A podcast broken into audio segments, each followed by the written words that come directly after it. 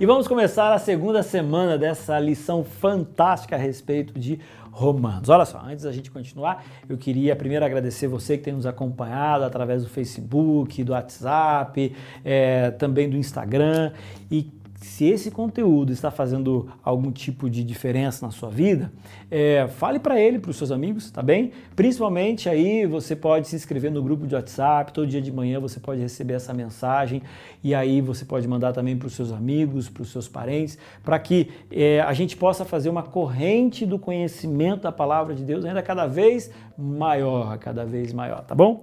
Olha só, eu estou assim impressionado pela capacidade os nossos artistas que fizeram aqui a lição tiveram para em pequenos é, figurinhas eles conseguirem assim definir de forma muito rápida grandes e poderosas mensagens. Eu já falei sobre isso na lição passada, mas hoje não tem como não parabenizar. Dá uma olhada só nessa tirinha, né? Para um lado sujo, para o outro mal lavado, né?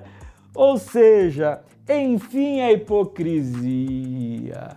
Olha, dá vontade da gente fazer uma análise dessa tirinha aqui, olha, porque 90% das tretas da internet seriam resolvidas se a gente tivesse entendimento de que isso aqui, olha, se aplica a gente, não é verdade? É um tal de um falando mal do outro, um colocando o dedo ali na, na, na cara do outro Ei, e Paulo agora chega e fala assim: gente, para, para, para, para, para, para, para tudo.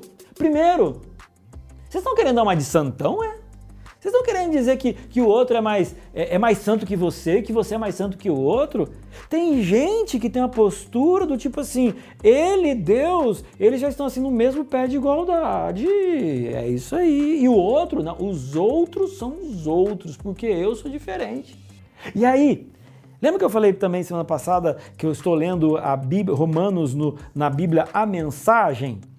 E olha só que legal que está aqui em Romanos capítulo 3, antes um pouquinho do versículo 9, tem aquele subtítulo, né? Que na verdade não é um subtítulo dado por Paulo, foram os editores da Bíblia que deram. Mas olha que legal, eles colocaram o seguinte subtítulo: Todos no mesmo barco furado. Todos no mesmo barco furado. E eu acho que se a gente tivesse um pouquinho mais essa visão a gente também teria um pouco mais de misericórdia com o outro, porque a gente perceberia que a gente também precisa de cada vez mais misericórdia. Todos nós estamos no mesmo barco furado. Às vezes, o pecado do outro que eu vejo me incomoda, porque eu vejo. Mas às vezes eu sou tão pecador quanto o outro por pecados que ninguém vê. E a partir do momento que eu começo a entender de que todos nós somos, estamos no mesmo barco, ele é furado e de que a gente não tem que ficar olhando para o outro, mas a gente precisa olhar é para Deus, para a gente se consertar mediante Deus, a nossa vida seria muito mais fácil. E aí quando eu olho aqui para o versículo 9, diz assim, olha, se é assim, aonde isso nos levará? Será que nós, judeus, estamos em situação melhor do que os outros? Na verdade, não. Basicamente, todos nós, judeus e não judeus, começamos em condições idênticas. Todos nós começamos como pecadores. Aí olha lá, ó. não há ninguém vivendo como deve, nenhum sequer. É um convite, gente.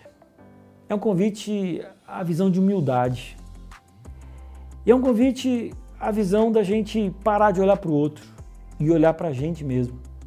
É o convite para a gente ser mais misericordioso com o outro, julgar menos e aceitar que todos nós precisamos de um mesmo antídoto e esse antídoto é Jesus.